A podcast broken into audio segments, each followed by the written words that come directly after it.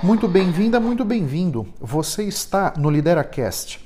Esse é o nosso podcast onde eu venho falar sobre liderança, carreira e autoconhecimento. O meu objetivo com esses conteúdos é fertilizar a sua mente e potencializar a sua carreira. Se você está comigo pela primeira vez, não se esqueça de assinar gratuitamente o podcast no seu tocador favorito. E nunca se esqueça que o impossível existe apenas para quem crê na impossibilidade.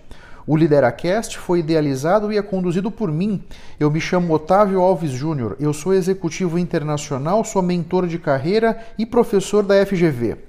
Os líderes não nascem prontos, eles são construídos. Nesse podcast, eu vou ajudar você a construir a sua melhor versão, com dicas práticas, reflexões transformadoras, insights valiosos e entrevistas interessantes. E nunca se esqueça que eu posso ajudar você a preparar a sua equipe de liderança com palestras, workshops ou mentorias. Caso você tenha interesse, eu estou à sua disposição, tanto no LinkedIn quanto no Instagram, para a gente trocar ideias e entender melhor a sua demanda. Na descrição desse episódio estão os links das minhas redes sociais.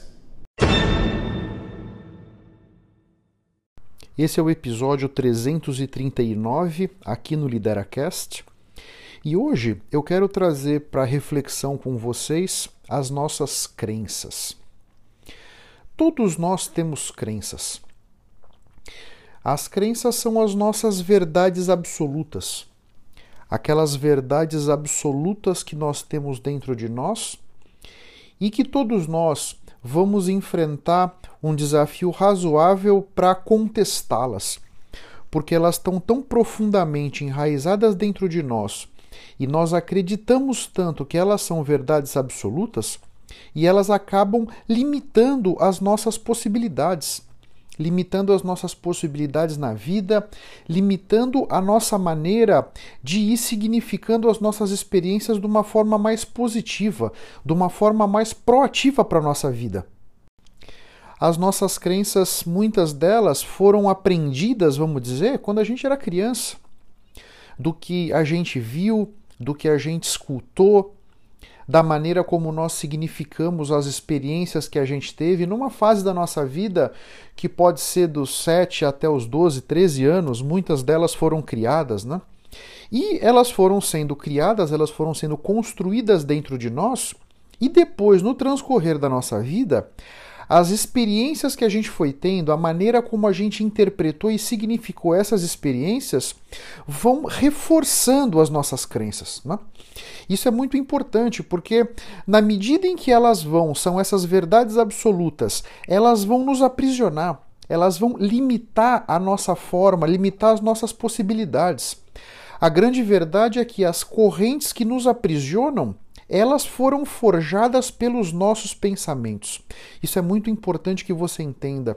E muitas dessas correntes são as suas crenças, e elas vão limitar você, limitar a sua capacidade de entendimento, limitar a sua capacidade de avaliar melhor todas as possibilidades que você tem, limitar a sua capacidade de se aproximar dia a dia com mais segurança, com mais firmeza dos seus objetivos e dos seus sonhos. Uma metáfora interessante aqui para que a gente é, avalie como é que essas crenças são formadas é pensar num bebê elefante. Como é que o elefante é um animal muito grande, muito forte, muito inteligente, é considerado do ponto de vista de empatia dos animais mais empáticos na face da Terra. Como é que o elefante, esse animal tão espetacular, consegue ser domado? O domador, o tratador, vai pegar um elefante ainda bebê e vai acorrentar esse animal numa árvore muito grande, muito frondosa. E aquele bebê elefante, ele vai tentar se soltar. Ele vai tentar uma, vai tentar duas, vai tentar dez vezes, vai tentar vinte vezes, vai tentar cem vezes, mas aquela corrente é muito grossa, é muito forte, aquela árvore é muito forte, ele ainda é um bebê. Até que vai chegar um momento em que aquele animal vai se convencer de que ele não é capaz eu não sou capaz de me libertar dessa árvore. Quando isso acontece, a crença foi formada. A partir dali, o tratador não precisa amarrar o elefante com uma corrente. Pode usar um barbante, porque o elefante já se convenceu que ele não era capaz de se soltar Então, a força daquela corda, a força ali, pode ser um barbante que ele não vai se soltar. Essa é a força que tem nas nossas vidas essas nossas verdades absolutas que nós todos trazemos dentro de nós. E nós trazemos verdades absolutas sobre a gente, verdades absolutas sobre a vida, verdades absolutas sobre o amor, sobre o trabalho, sobre o dinheiro, sobre as nossas relações. Então, nós temos, na verdade, dentro de nós esses grupos de crenças que vão, vão direcionando os nossos comportamentos né, na direção em que essas crenças vão nos levando já que a maioria dos nossos comportamentos eles são inconscientes, nós temos aquele comportamento e muitas vezes nem sabemos que temos, porque coisa de 95% das nossas decisões são determinadas inconscientemente. Então, essas programações que você tem dentro de você, essas crenças, acabam, na maioria das situações da sua vida, tomando a frente e decidindo por você em várias situações. Esse é o grande fator limitador que as crenças vão trazer na nossa vida, né? na medida em que elas não vão permitir que a gente muitas vezes tome as melhores decisões para nos aproximar daqueles lugares que nós queremos estar, daqueles sonhos que nós queremos desfrutar, percebe? Dizem que crenças são quase impossíveis da gente deletar de dentro de nós. Então, já que nós dificilmente vamos conseguir deletar aquela crença, o esforço que todos nós precisamos fazer é ampliar o entendimento da crença. É nós podermos desafiar as várias interfaces que essa crença tem conosco, para que a gente possa ampliar esse entendimento, ampliar essas interfaces. Quanto mais ampliada for a nossa percepção da crença, menos essa crença vai nos limitar. E para ilustrar essa questão, eu vou trazer aqui algumas crenças que foram colocadas para mim por mentorados meus, por mentoradas minhas, e nós fizemos esse trabalho juntos durante as sessões da mentoria escalada, que é o meu programa de mentoria em que eu vou dar um suporte de carreira, um suporte de liderança para os liderados e lideradas que estão interessados em galgar novas perspectivas para a vida profissional deles, galgar uma próxima promoção, montar um plano B, empreender para alguma direção, enfim. Eles me trazem entre outras coisas, nós vamos trabalhar crenças limitantes e essas crenças eles trouxeram e eu quero ajudar aqui junto com vocês. Talvez essas crenças possam também estar dentro de vocês, talvez não, mas de qualquer maneira, eu acho que perceber essa forma de ampliar o entendimento da crença pode ser muito rico para o seu processo de autoconhecimento. Então vamos lá. Primeira crença que nós vamos trabalhar aqui hoje é: não sou bom o suficiente. Muitos de nós têm essa crença que nós não temos tudo o que precisa, né? não sou bom o suficiente. Então a primeira questão que vem na cabeça aqui é: não sou bom no quê? Eu tenho certeza que você que está me escutando, você sabe fazer muitas coisas bem. Você tem uma série de predicados, você tem uma série de competências que são muito interessantes e que você faz muito bem. Mas nós temos uma tendência, quando a gente olha para a gente, a colocar a lanterna no que a gente não é tão bom. Muitas vezes essa crença vem daqui, né? Não sou bom o suficiente, na verdade a pessoa é boa para uma série de coisas. Mas tem campos específicos que a pessoa não sabe tudo. Então, isso é muito limitante na sua vida, porque veja, não sou bom o suficiente. Primeiro, você não é bom o suficiente no quê? Esse é um primeiro ponto, né? O segundo ponto é, ok, não sou bom o suficiente, mas você pode aprender. Você pode aprender, você pode se preparar, você pode adquirir essas competências, esses hábitos que vão fazer com que você seja o suficiente, né? Percebe? Uma outra forma de você enxergar a crença? Um outro ponto aqui é suficiente. O que é ser suficiente? Quem define esse limite? Porque quando você tem a crença e quando você vibra dentro de você, não sou bom o suficiente, quem definiu esse suficiente? Que suficiente é esse? Da onde veio essa noção de suficiência? Né? E, então, esse é um outro ponto também para você refletir. E uma outra questão, uma última questão sobre essa crença: quem é que é bom em tudo? Quem é essa pessoa que é boa em tudo, que sabe fazer tudo, que tem um bom desempenho em tudo? Me apresenta, por favor. Me parece que essa pessoa também não existe. Então, nós podemos sim na nossa vida ter uma série de aspectos que a gente não tem uma destreza muito grande, mas nós sempre podemos cobrir essas lacunas de competência, com certeza.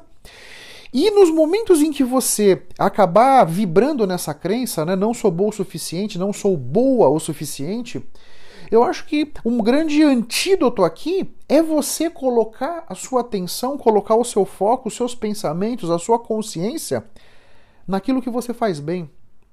Naquelas situações da sua vida em que você foi valorizado, foi valorizada, foi elogiado, foi elogiada. Naquele momento que você se sentiu bem com você mesmo por ter encaçapado uma bola, por ter feito um gol, percebe? Traga para dentro de você aqueles pensamentos e aquelas emoções que levaram aqueles sentimentos que você estava naquele momento. Se empodere, traga para dentro de você aquilo para que você aumente a sua frequência de vibração e possa ir combatendo essa crença de não sou bom o suficiente dentro de você. Uma outra crença que já chegou até mim algumas vezes com os meus mentorados e mentoradas, assim, não sei tudo o que preciso. Não sei tudo o que preciso. Nesse mundo que nós vivemos em constante transformação, é, o que eu pergunto é: quem é que sabe tudo o que precisa? Quem é que tem todo esse conhecimento? Porque eu, eu não sei quem é essa pessoa. Né? Então, esse é o primeiro ponto. Né? Você pode pensar, eu não sei tudo o que preciso. Quem é que sabe? Você é mais uma pessoa que não sabe tudo o que precisa, porque a verdade é que ninguém sabe tudo o que precisa, entende? E aí vem uma questão aqui: tudo o que? Não sei tudo o que preciso. Essas palavras muito definitivas, do tipo tudo, nada, sempre, nunca, ninguém, todo mundo, são palavras muito definitivas, são palavras que, de alguma maneira, te colocam numa situação quase que sem saída. Um convite que eu faço para você é para um pouco, diminui a frequência com que você usa essas palavras muito definitivas. Porque dificilmente alguma coisa sempre vai acontecer, dificilmente uma situação nunca vai acontecer, dificilmente eh, tudo existe, nada existe, então, essas, essas palavras definitivas, na verdade, são uma, uma fantasia da nossa mente, sabe? E aqui, um outro ponto sobre essa crença, né? Não sei tudo o que preciso. Vem uma pergunta para mim: o que preciso para quê? Porque tem muitas coisas que eu não sei.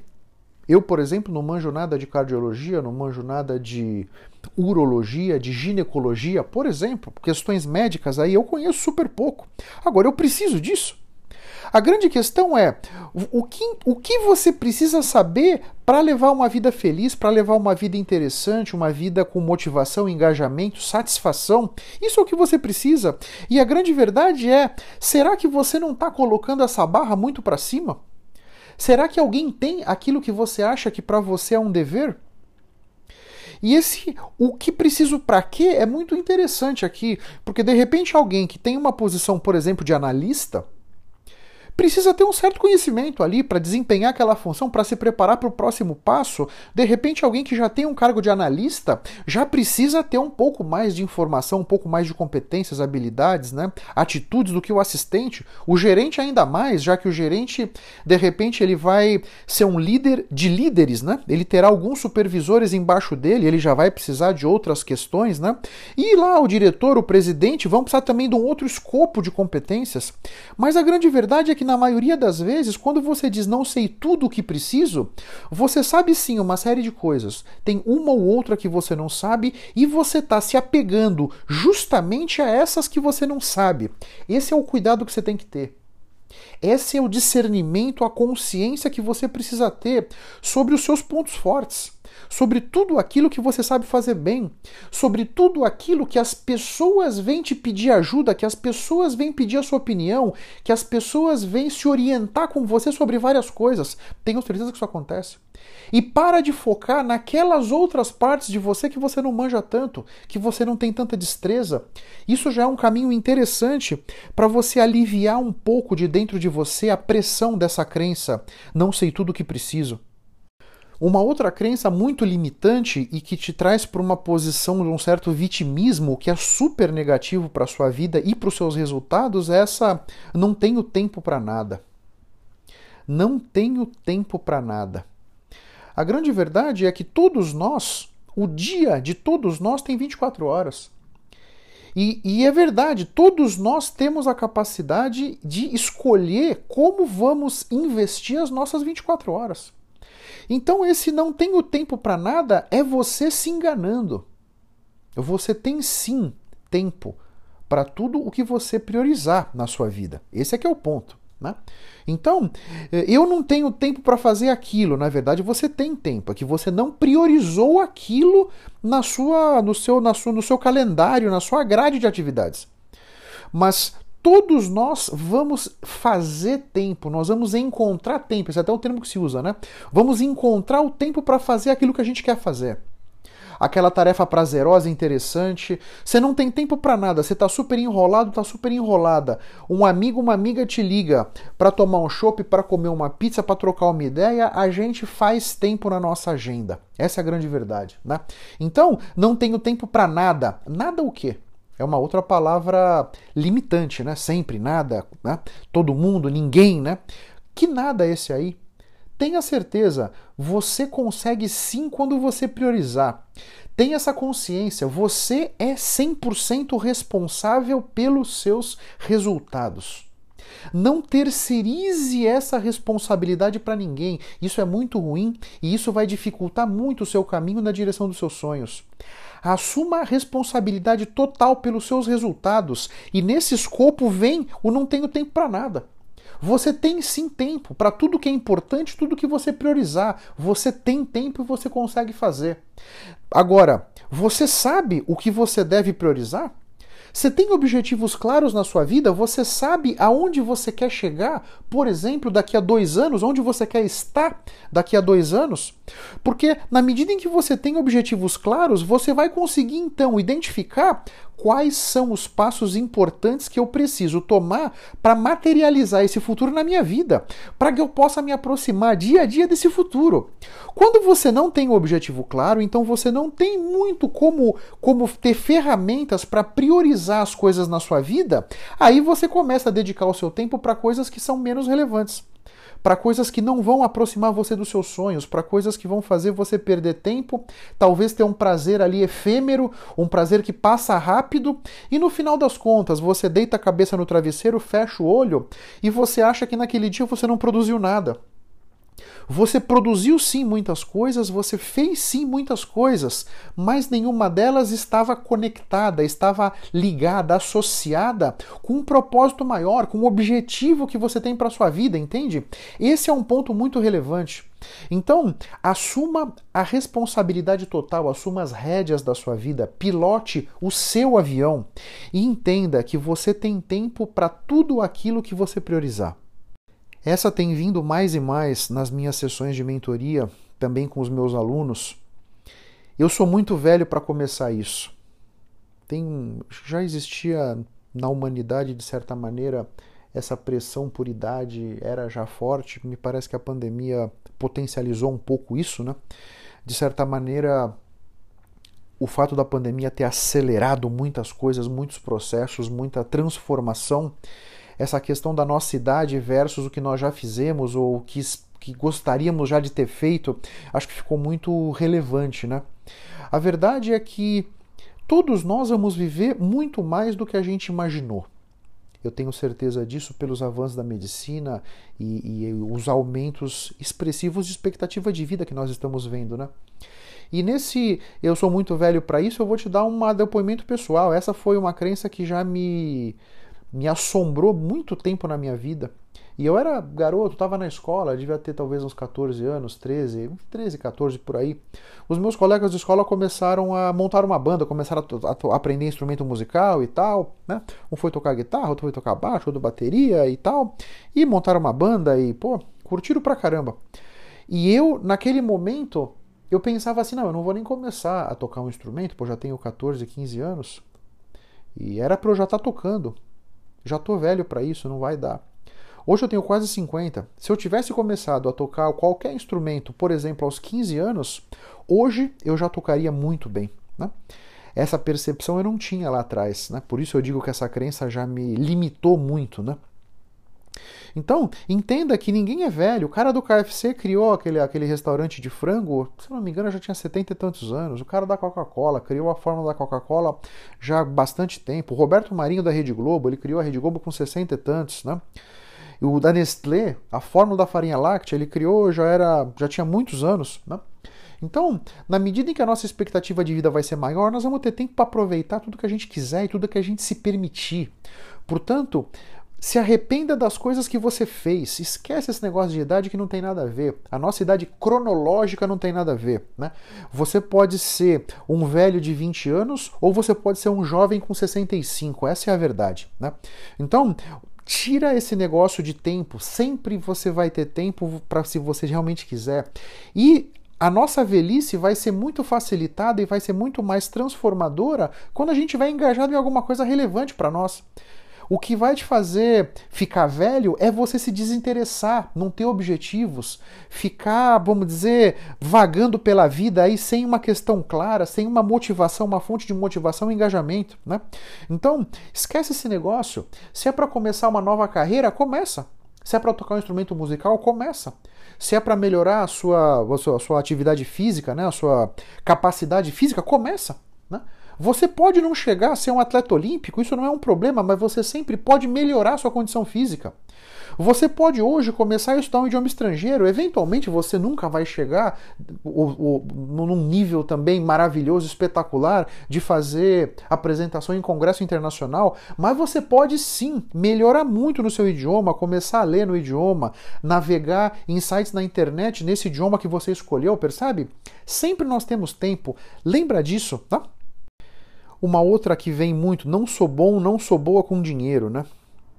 Então aqui você pode não conhecer formas de investir o seu dinheiro, formas estruturadas de você fazer sobrar algum dinheiro no final do mês para que você possa começar a fazer um, uma reserva de segurança, uma reserva de emergência, né? Mas todo mundo consegue aprender essas competências. Esse não sou bom com dinheiro, pode ser que você tenha tido um crescimento, uma, uma educação, foi criado de uma maneira, vamos jogando dinheiro pela janela, sendo perdulário, perdulária, gastando dinheiro a rodo. Não sei como eram os seus pais, não sei como foi a sua vida, mas você é capaz de mudar. Você não precisa continuar operando com esses padrões de quando você era mais novo, mais nova, criança. Você pode hoje reprogramar o seu cérebro, você pode construir uma nova realidade, e nesse caso com dinheiro.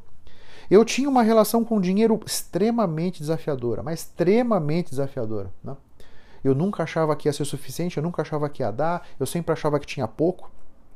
E aqui eu deixo o meu testemunho, como é que eu administrei, como é que eu lidei com essa questão a ponto de que hoje a minha relação com dinheiro é muito mais saudável, nossa, anos-luz mais saudável. Eu defini, eu tinha 45 anos quando eu tive essa percepção. Então veja que a maior parte da minha vida eu sofri com a minha relação com o dinheiro, né? Eu defini que quantidade de dinheiro eu queria ter aos 65. Faz essa análise. Quanto de dinheiro, se você tiver no banco com 65 anos, vai te deixar tranquilo, tranquila? E eu defini essa quantidade de dinheiro e comecei a perseguir esse objetivo. E de repente chegou um momento que eu vi que eu estava chegando eu estava caminhando firmemente, solidamente na direção desse objetivo financeiro.